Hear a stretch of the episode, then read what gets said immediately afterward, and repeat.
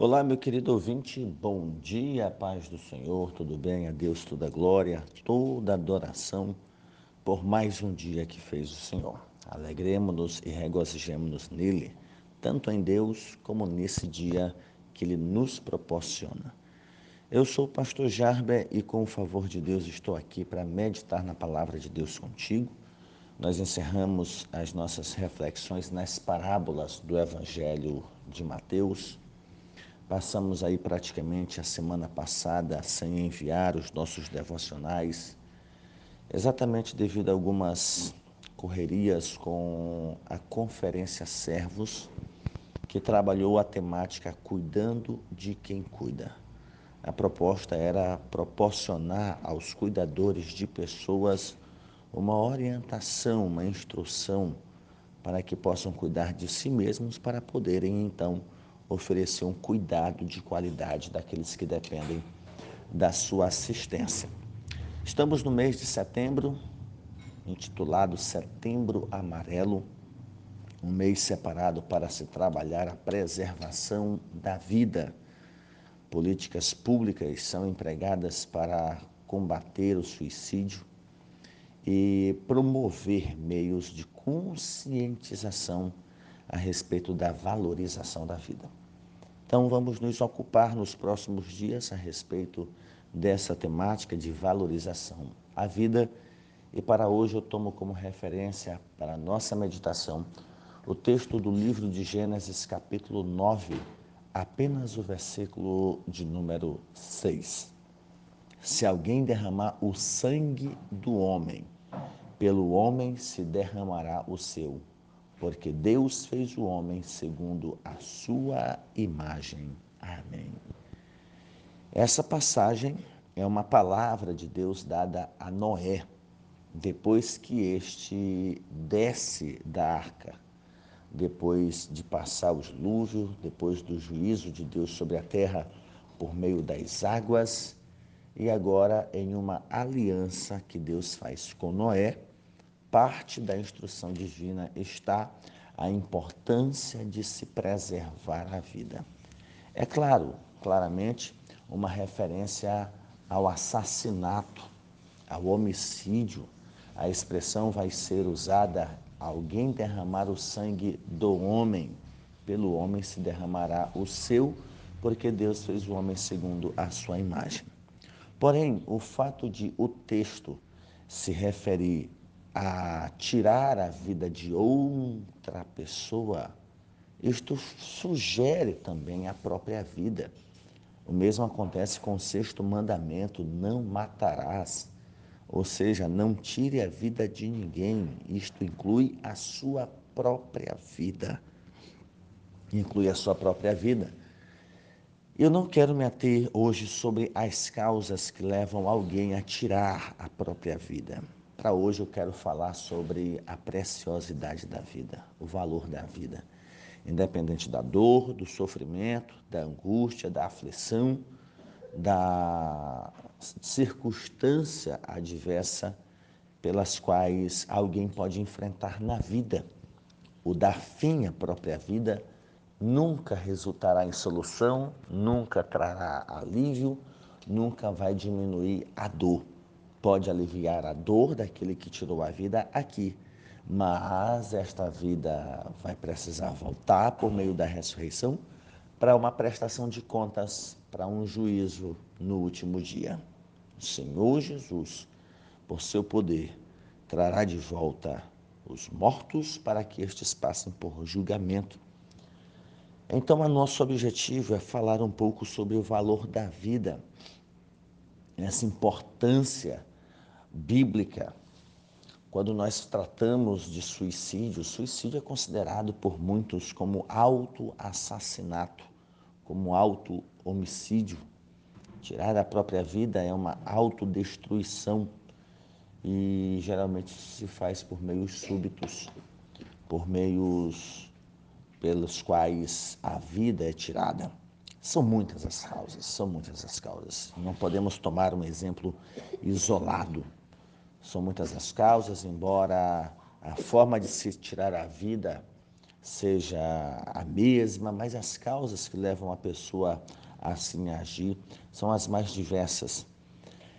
Então, esse autoassassinato, esse autoassassínio, essa autodestruição, ela é vista por muitas religiões e até por muitas sociedades como algo aceito, como algo nobre, como é o caso do suicídio convencional, que ocorre como resultado da tradição, como da, resultado da opinião de um grupo, de uma sociedade. Os japoneses, ah, por muito tempo, praticaram harakiri, ou seja, certas circunstâncias em, em que o suicídio era tido como honroso, tomando áreas de nobreza, onde um nobre japonês, ao enfrentar a desgraça, ao tirar a própria vida, é tido como alguém que havia praticado um, um, um ato louvável. Na Índia, na Índia, a coisa chegou a um extremo tão horrível que a prática foi proibida pelos britânicos. Claro, quando a Índia estava sob o domínio inglês, tiveram que proibir em 1828 no tocante ao sati, que era a, o suicídio nobre da viúva que tirava a própria vida para ser sepultada com o marido que havia sido morto. Então isso foi proibido pelos britânicos. Enfim, esse vocábulo sati significa esposa fiel, fazia parte dessa noção de fidelidade e disposição de morrer diante da morte do próprio esposo. Então, os suicídios convencionais têm feito parte de práticas de muitas culturas antigas, como Japão, China, Índia e na porção noroeste da Europa.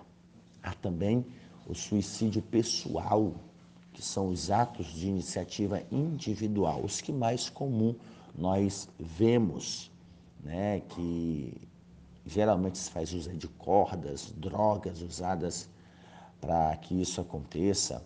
Enfim, o suicídio acaba sendo uma fuga de qualquer situação intolerável, como problemas financeiros, problemas amorosos, problemas sociais, desgraça pessoal, sentimentos de temor, de inadequação.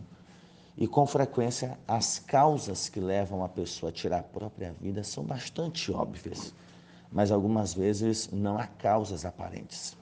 Inclusive, ontem, quando eu divulguei a temática da administração que faria na igreja que pastorei, recebi imediatamente uma mensagem no meu Instagram de uma pessoa falando da importância de se trabalhar isso na igreja, pois há poucos dias o sobrinho dela foi encontrado sem vida no apartamento e aparentemente não denunciava a possibilidade de assim fazer, pois estava vivendo uma vida normal, natural, sem deixar nenhum vestígio de que poderia fazer isso, nem questão depressiva, ansiedade e por fim acabou tirando a própria vida. Então, é algo a ser analisado, mais do que isso, ser preservado, evitado cuidar da própria vida, da própria saúde emocional, para que então nós possamos dar o devido valor à vida, impedindo que ela seja interrompida. No que diz respeito ao valor da vida em todos os aspectos, eu não quero também, se eu não vou me prender especificamente às causas, também não quero me ater hoje a respeito se a pessoa é salva ou não. É comum as pessoas perguntarem, pastor, foi para o céu ou foi para o inferno? Não quero sentar nessa cadeira de juiz. Não quero, pelo menos, dar a minha opinião agora. Não quero fazer isso. Eu entendo que é uma ocasião inadequada para se pensar, se determinar uma questão tão melindrosa como essa. Porém, com base no que nós fizemos a leitura, é importante observarmos o valor da vida. Por que, que nós nos opomos à prática da interrupção da vida, seja o aborto, seja o assassinato, seja o suicídio, por causa da origem da vida. A origem da vida está no próprio Deus. Deus é o autor da vida. Em segundo lugar, porque a morte é sempre vista como aos olhos, sempre como consequência de algo ruim, de algo mal por mais que seja a vida de um santo, de uma santa. A vida é consequência do pecado. estando em um estado perfeito, Deus fala ao homem: não desobedece, não come, porque no dia que você comeu, você vai morrer. Ou seja, a morte é sempre tida como consequência, como algo ruim, como consequência de algo mal. A morte entrou no mundo por causa do pecado de Adão e Eva. E aí nós temos mais adiante o assassinato de Abel, um fratricídio, que é o assassinato cometido pelo próprio irmão, algo reprovado por Deus. O próprio Caim, aos nossos olhos, poderia merecer a morte. Quem é ele para ter medo da morte, como o próprio texto vai dizer? Quem me vê vai me matar, vai me ferir. Deus poderia dizer, e agora tu está com medo? É a lei da semeadura. Não. Deus interrompe essa possibilidade, deixando claro que isso não aconteceria com Caim, se aos olhos humanos ele merecia, ele era digno da morte, o próprio Deus impede essa possibilidade, coloca uma marca em Caim para que as pessoas não firam a ele e deixa uma sentença: quem ferir a Caim será castigado sete vezes mais. Então, com isso, nós vemos a reação negativa de Deus diante do ato de tirar a vida de alguém, inclusive a sua própria vida. Mais adiante nós temos Lameque, descendente de Caim, possivelmente neto, que toma para si duas mulheres e claramente, abertamente confessa a elas que matou dois rapazes por motivos fúteis. Um porque havia ferido ele, outro porque havia pisado no calcanhar, no pé dele. Então nós temos aqui a solução Caim. Não, não me agradou, matei. Então, o ato de tirar a vida, interromper a vida, nunca é bem visto aos olhos de Deus. Ah, pastor, mas lá na frente o próprio Deus mata. Quem é que dá a vida? Se Deus dá a vida, compete a Ele interromper a vida, tirar a própria vida. Eu estou me referindo ao período do dilúvio, em que Deus está decidido a interromper a vida de todo ser vivente, exatamente porque à medida em que a humanidade aumentava, aumentava também a maldade, a violência, e Deus decide aplicar juízo sobre a terra por causa da maldade do homem. Deus é que tem esse direito de interromper a vida, seja no ventre, seja após nascer. É Deus. Tirar a própria vida, tirar a vida de alguém, é usurpar o lugar de Deus. Ah, pastor, mas tem textos na Bíblia que Deus manda matar. A ordem é dele, vem dele, por meio dele, que é o dono, que é o autor da vida. Inclusive, tem até uma obra literária, acho que publicada pela editora Vida Nova. Deus ordenou o genocídio. No entanto, essa síndrome de Adão de querer atribuir culpa a Deus, mas Deus fez, mas Deus é assim, mas Deus ah, mandou, Deus fez. Não tente se comparar a Deus, muito menos reduzir Deus a você. A fonte da vida é Deus. Então entenda que a morte é sempre consequência de algo ruim e mal vista aos olhos de Deus. Quando nós chegamos depois do dilúvio, o próprio Deus ordena a Noé como se estivesse lembrando: Noé, ninguém derrame o sangue do homem, porque vai ser julgado, vai ser condenado. O homem, apesar do pecado, ele tem a imagem de Deus na vida dele. Deus criou o homem segundo a sua imagem. Jesus Cristo, por muitos sociólogos, é tido como suicida, não porque se matou, mas porque tinha condições de se livrar da morte e se deixou matar então, se ele tinha poder e não se livrou, ele é considerado um suicida, mas não é. Ele sofreu as consequências da lei humana ao assumir a culpa de muitos, inclusive a lei de Deus. Para você perceber, e aqui eu quero encerrar o meu devocional de hoje, a morte ela é tão problemática que há ressurreição. Se a morte é a solução, por que, que haverá ressurreição? Seja para o santo, seja para o ímpio haverá ressurreição para uma prestação de contas e uma aplicação de sentença. Quando a Bíblia fala de morte eterna, não fala de inexistência, mas de vida eterna, longe de Deus, desprovida de paz interior, desprovida de descanso eterno. Então, interromper a vida não vai resultar em nada. Interromper a vida pode trazer para você sofrimento eterno. Interromper a vida por causa de uma dor, por maior que seja, por causa de uma aflição, de uma angústia, de um estado depressivo, por causa de dívidas, é interromper momentaneamente a dor, haverá ressurreição e a aplicação da dor pode ser eterna. Então, a vida é tão preciosa que mais vale viver com dor do que eliminar a própria vida por causa da dor. A vida é preciosa aos olhos de Deus, ao ponto de ter recompensa para aqueles que vivem e vivem até o fim, que se sujeitam ao sofrimento, que se sujeitam ao dor, que se sujeitam à perseguição. A vida é preciosa, a vida é valorosa aos olhos de Deus. Não tire a sua vida, não tire a vida de ninguém. Isso é desobedecer o sexto mandamento. O sexto mandamento que é um texto de prova geral contra o suicídio, porquanto todos que sentem que o suicídio é uma forma de homicídio envolvendo as, os mesmos fatores que aquele cerca o homicídio geral. Não podemos fazer isso.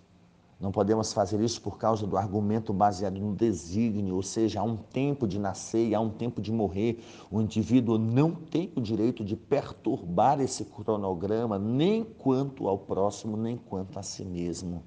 Não pode, não deve. Portanto, meu querido ouvinte, a sua vida é preciosa para Deus, ao ponto do próprio Cristo ter descido do céu para morrer, para que você pudesse ter vida. Tirar a própria vida é negar a suficiência do sacrifício de Cristo. Ah, mas Cristo Jesus deixou tirar a vida dele e ressuscitou ao terceiro dia. Ressuscitou ao terceiro dia. Se alguém ficou chorando, lamentando, com luto, durou pouco tempo, porque Jesus está vivo.